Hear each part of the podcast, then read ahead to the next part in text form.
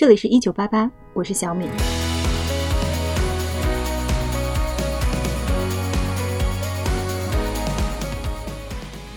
二零一九年，我们去瑞士旅游的时候，计划在苏黎世待两天。走之前做功课，在网上发现一个 Free Walking Tours Zurich。是免费的，而且评价很高，在 Google 上有一百五十八个评价，四点八分，这算是很不错的成绩了。我当时有点进去，网站做的倒是很成熟，而且可选的 tour 非常多，种类也很齐全。最热门的 Downtown Tour 每天上午十一点都有，敢每天开 tour 的，一般都是人流量很大的，说明还挺有规模的。不然，如果人流量不够的话，一定会减少次数，这样每次不会显得人太少。但即便如此，我仍旧很忐忑。免费的，因为我习惯了一分钱一分货的思维模式，免费吧就很怕质量不好，因为毕竟我们只在苏黎世待两天，出去旅游就是很不喜欢浪费时间。于是呢，我就想说，看看有没有其他的选项，这种传统的我需要交钱的。但是我被整个的消费水平吓到了，要么就是九十多美金一个人，要么就是四百多两个人，都非常非常贵，就直接贵到离谱。而且我好像不管去哪个平台，都绕不开这个 Free Walking Tour，哪儿哪儿都是它，哪儿哪儿都在推荐。然后我找来找去，发现反正也没有更好的选项，于是我们就去了。我当时的想法是，如果到了现场发现十分不靠谱，就临时走人，因为网站上也说了，不需要预定，直接去就行了，然后自己逛。当天在集合的地点，人真的非常非常多，多到一个可以开一个小型演唱会的那么多。于是有几个导游各自带了一群人走。我发现不仅有英文的，还有法语的和西班牙语的，真的是一网打尽啊！全世界人民都到我兜里来。我们那一组大概有几十个人。一般情况下，这种 walking tour 最怕人多，因为人一多吧，你站在后面就完全听不到，很容易走神儿。但是呢，这次的 tour 站在很后面的人全程都听得见，因为导游发音很清晰，音量也很适中，所以听得很清楚。因为苏黎世的市中心很小，大概一个半小时的 tour 就能把市中心比较主要的景点都塞进去，所以信息量很密集。因为你走两步就是一个景点，再走两步又是一个景点，所以可以称得上是全程无冷场。中间会有游客提问题，导游就会先把问题重复一遍再回答，因为有些游客声音会比较小或者有口音，这样让大家都能全程参与。游客提的问题也很有趣，比如说瑞士人收入都很高吗？如果瑞士分成法语区和德语区，那首都正好在中间，首都讲什么语言呢？等等之类的。导游介绍的，我印象最深、最有趣的一点是，瑞士有一种食物叫做芝士火锅。英文就是 cheese fondue，然后吃这种 fondue 有一个传统，是说如果你不小心把土豆掉到了锅里，就要亲吻坐在你右边的人。如果你坐在一家芝士火锅的餐厅里，然后看到有一群年轻人走进来，整个落座的过程信息量可太大了，全是小心思啊！想想年轻真好。回到这个 tour 上，导游介绍到瑞士巧克力的时候。他居然从背包里掏出几大盒巧克力给大家分，而且不是超市里面随便买买的那种，是认真的礼品盒装的巧克力，超级好吃。在 tour 终点的时候，导游还很热心，给大家又回答了一轮问题，还提供了他认为比较实用的在瑞士旅行的小 tips，非常贴心。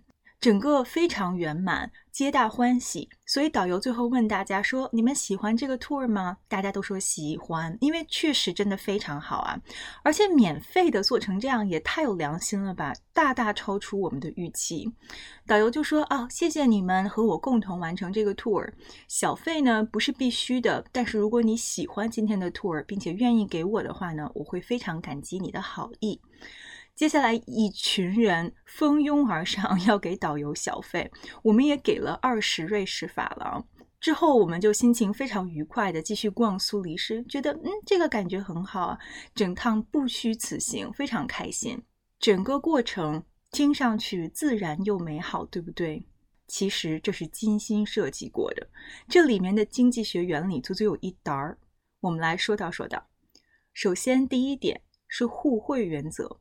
互惠原则说白了，就是在素昧平生、平白无故的前提下，一个陌生人给予你大大超出预期的善意和价值，接着你就会很想找一个机会回报，因为那个陌生人他在免费的情况下是没有义务帮助你的。但如果突然有人说：“哎，我来告诉你一个很重要的信息，或者我给你一个非常有趣的体验”，你就会想说：“哇，他也完全没必要做这件事情，那我一定要回报他。”在这次 tour 当中，就是一个很好的体现。不光整个体验很好，而且最重要的点是，你明明白白、实实在在的吃了人家的巧克力，这总是事实吧？然后接下来给小费的时候，你好意思说我就白吃你的巧克力，我转头就走？怎么可能嘛？因为人性本身就会产生负罪感，这是可以理解的。所以很多商家和募捐机构在操作这个过程的时候，都会先送给对方一个小礼品，然后再开口索要自己需要的东西。这是第一点。第二点叫做承诺和一致。记得在 tour 最后，导游有问大家：“你们是不是喜欢这个 tour 啊？”大家都说喜欢。这个时间点的设计非常微妙。它看上去像是一个普通的问卷调查，但最重要的是，紧接着就提到了小费。请问你刚才说你真心喜欢这个 tour，立马就转脸不给小费，面子上挂得住吗？因为人自然的会有与过去的所作所为保持一致的愿望。因为一旦我们做出了某个决定，或者选择了某种立场，甚至开出了某种口头承诺，我们就会面对来自个人和外部的压力，不管是我们自己的，还是周围的人看到你的，这些压力会迫使我们的言行与他保持一致。就好像一个小姑娘问自己的父亲：“爸爸，你今天会几点钟下班？啊，你六点钟下班，那你下班以后会立刻回家陪我玩吗？”这个时候，爸爸如果说会。那他就相当于对于孩子做了一个承诺，如果一旦这个承诺不能够执行，即便孩子也真的会等他，但他会产生负罪感，他会想尽量赶在六点钟之前回家陪小朋友玩。在工作场合也是如此，如果对同事的一次好的行为给予公开赞扬，那么他下次做出类似行为的可能性就远远高于不公开赞扬的情况。比如说有一次大家会赞扬你说：“哎，你很有创意。”那么这个标签一旦贴上了，下次你在遇到类似的项目或者类似的情况的时候，就会非常想继续保持有创意这个标签，这也是人之常情。赌马者身上也有这个现象，一旦下了赌注，立刻就对自己所买的那匹马的信心大增。其实这匹马获胜的概率一点儿都没有变，马还是那匹马，赛道还是原来那条赛道。我个人很喜欢一条来自徐佳杰的微博，他说了类似的原理。那个微博写的是：我发现舆论场里最大的问题是，很多人在热点发生的时候，过早的选择了立场。以至于当真相出现且有违他们立场时，他们宁愿选择不相信真相，甚至诋毁真相，也一定要坚持自己的立场。第三点，也是最厉害的一点，就是支付意愿。支付意愿相当于是消费者的内心估价。比如说，你今天想去买一辆二手车，你的内心估价是一万美金。然后，如果商家说，呃，售价七千，你当然立马说好，因为少付了三千。但是如果商家说要价一万二，你就会觉得太贵了，要么谈价钱，要么不买就走掉。支付意愿本身是非常难以预测的，因为很主观。哪怕同样的产品，在同一个时间，对于不同收入的人群，可能会支付不同的价格。这个 tour 最厉害的地方，就是因为你很难凑近了去看每个人具体给了多少钱，因此每个人都是自己拿着现金在那儿琢磨：我是给十块啊，还是给二十块啊，还是给三十块啊？相当于最大化了整体顾客的支付意愿。这是很多商家都做梦想拥有的模式啊！假设啊，这个 tour 我们回到定价模式，它定价三十瑞士法郎，那么支付意愿为二十的顾客，要么就非常不情愿，要么就根本不来；而支付意愿为五十的顾客，他们看到哎三十好便宜啊，那我就付三十就走了，相当于商家白白少赚了二十。所以在定价的情况下。要么你只能赚到三十，最多六十。但是赚到六十的情况下，你会有一些非常不满意的顾客，这些顾客会阻挡你将来得到新的客户。但是在自由定价的情况下，你可以赚到一共七十，就是那些愿意付五十和愿意付二十的顾客都付钱了，而且他们皆大欢喜，人人都满意，人人都推荐，这是一个相当于双赢的模式，反而赚到的钱还最多。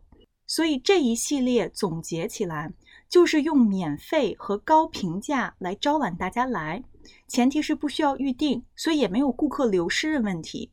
在提供一系列质量非常好的服务之后，还分发巧克力，这样就建立了互惠的原则。在整个 tour 结束之前，得到大家的肯定，相当于一种口头承诺。之后再提出小费这件事情，就促成了承诺与一致。而且，因为小费的过程并不公开透明，所以每位乘客需要按照自己的内心估价，也就是支付意愿来付钱，而不是看其他人给了多少，受其他人的影响，这就最大化了总体收入。而至于为什么我在做功课的时候哪儿哪儿都能看到这个 tour，是因为没有人竞争得过免费啊。所以大神的招数就是看上去没有招数，因为一旦一个顾客感觉到自己被套路了，这个套路本身也就失效了。以上就是今天的节目，感谢收听一九八八，我们下期节目再见。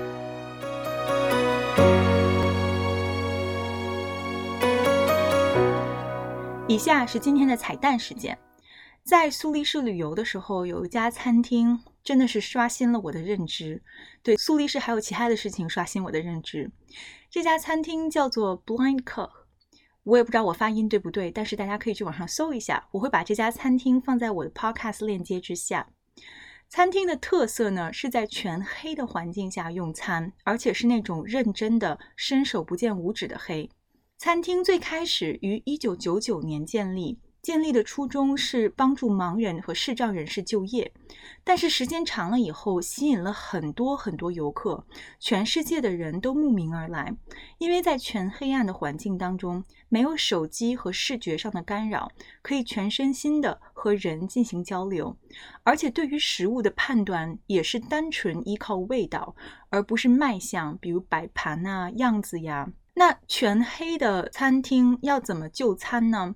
首先，餐厅需要预定。到了餐厅大厅以后，你需要把随身物品锁在柜子里，然后钥匙自己拿着。接下来会有盲人服务员带你进入就餐的环境，这里就进到全黑的部分了。刚开始的我超级无助，我几乎差点打翻水杯。然后餐具摸不到，想吃的时候就很犹豫，因为很怕叉子插的不对，或者是戳到自己的脸。但是整个过程，服务生超级有耐心，他会不停的帮我摸到餐具，不停的告诉我一些在黑暗当中怎么样切食物的诀窍，而不会沾的一手都是食物。在整个就餐过程当中，你唯一能做的就是认真吃饭，或者是用语言跟和你一起来的人交流。菜本身是真的很好吃，不是噱头，而且可以和来的人有一个非常深度的对话，平常根本体验不到的，因为你没有视觉干扰这件事情。但我可能把这家餐厅用的有点会错意了，因为时间真的有点久，所以我吃到后面快要睡着了。毕竟在全黑的餐厅当中睡觉，应该也是没有人会发现这件事。但整个过程下来呢，我可以短暂的体会盲人的生活。我们只是吃一顿饭，但是盲人却要每天这样过所有的生活。所以吃完以后出来重见光明的时候，有一种不一样的体会和视角。总之，等到疫情过去了之后，真的推荐大家去试一试苏黎世带你飞的方式，真的还是挺别致的。